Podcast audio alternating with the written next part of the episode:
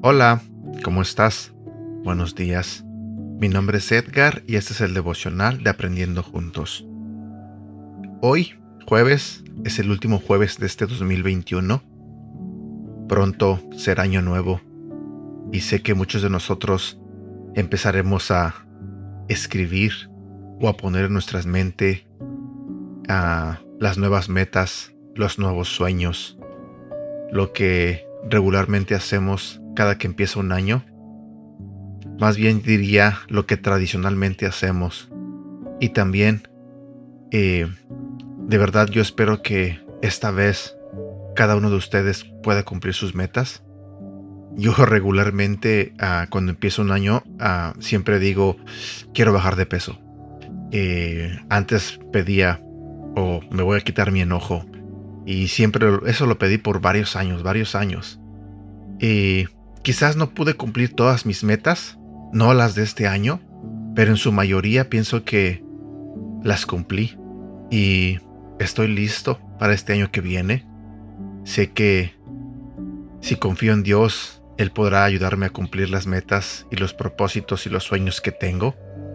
Pero, obvio, cada cosa que he pensado, tengo incluido a Dios en mis planes. Así que espero que tú también pienses de esa manera. Ve preparando tus nuevas metas, ve preparando tus nuevos planes para este 2022. Así que, como es el último jueves, trata de disfrutarlo al máximo. No olvides tener siempre una sonrisa contigo y no olvides dar amor a las personas que quieres. El día de hoy yo te voy a hablar de un tema que se titula La voluntad de Dios revelada en la Biblia para mi ser. Pero antes de comenzar, quiero hacer una pequeña oración. Señor, gracias por este día que comienza. Sabemos que es el último jueves de este año y te pedimos, Señor, que nos ayudes a llevar este día de una buena manera, que sea un día bueno para cada uno de nosotros, que los planes o las cosas que tengamos que hacer nos salgan bien. Te pido, Señor, que bendigas nuestras vidas, que bendigas la vida de cada persona que escucha este audio que bendigas la vida de mi familia, de mi mamá, de mis hermanos, de mis hijas. Gracias Señor por amarnos tanto, por perdonar nuestros pecados y gracias Señor por estar aquí con nosotros cada día. Gracias por no darte por vencido y tenernos tanta paciencia. Sé que muchas veces nos podemos equivocar, pero Señor, estamos en un proceso donde queremos hacer tu voluntad. Así que te pido Señor que no nos abandones nunca. En el nombre de tu Hijo Jesús. Amén. La voluntad de Dios revelada en la Biblia para mi ser.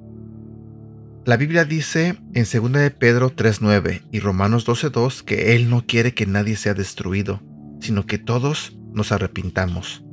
El arrepentimiento es un cambio de pensar, es dar la espalda o voltearse de donde antes estaba para dirigirse al camino correcto. Aunque nací en un ambiente cristiano y familia pastoral, estuve aproximadamente 20 años de mi vida pensando que Dios estaba enojado constantemente conmigo y que tenía que hacer cosas buenas para apaciguar su enojo. Creía que si hacía algo mal dejaría de ser su hijo y arrancaría de mí su salvación. Su soberano plan me hizo entender el Evangelio real. Nunca dejé de ser su hijo, aun cuando mal me portaba. Él no nos quita y pone la salvación por nuestras conductas. Si es así, nunca pudiéramos ser salvos. Ahora camino en paz y en completa confianza de que su soberano amor me sostiene a mí. Dejé de juzgar a las personas que me rodeaban y comencé a verlos con empatía y libres de culpa por la sangre de Jesús. Mi amor hacia mi prójimo se hizo real. La renovación de nuestra mente va de la mano con la educación bíblica. Dice en Romanos capítulo 12, versículo 2, que cuando somos renovados podemos entender cuál es la voluntad del Padre. No te conformes con lo que las personas opinan de un versículo, pues es fácil tomar versículos fuera de su contexto. Educarte correctamente con su palabra es abrir el entendimiento, es adquirir la verdadera sabiduría y una puerta a la libertad. Medita sobre esto.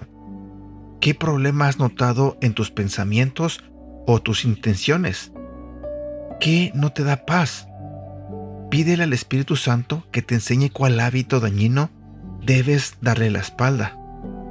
Versículo para recordar, segunda de Pedro, capítulo 3, versículo 9. El Señor no tarda en cumplir su promesa, según entienden algunos la tardanza. Más bien, Él tiene paciencia con ustedes, porque no quiere que nadie perezca, sino que todos se arrepientan. También déjame compartir contigo lo que dice Romanos capítulo 12, versículo 2. No se amolden al mundo actual, sino sean transformados mediante la renovación de su mente.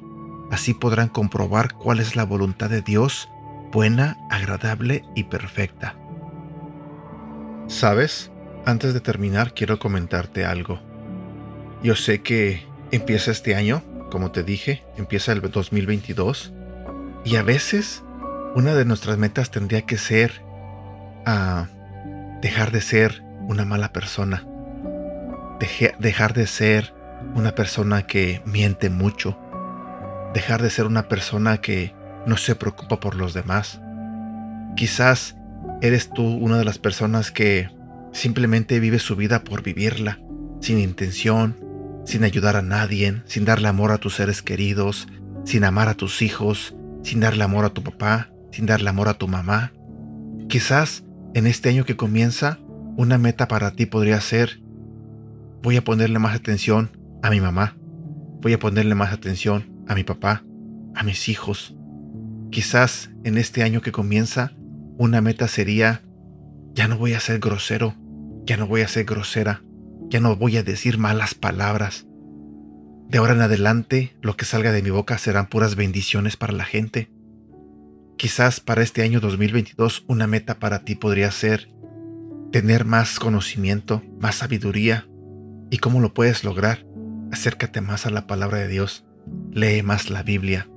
Lee un libro que te pueda ayudar a educarte, a tener más conocimiento. No te aferres a como eres. A veces pensamos que tenemos una buena actitud, pero realmente no la tenemos. Y siempre es bueno aprender algo. Yo soy de las personas que cada día intenta aprender algo, ya sea una palabra en inglés, eh, leer libros, leo mucho, escucho muchos podcasts, escucho devocionales.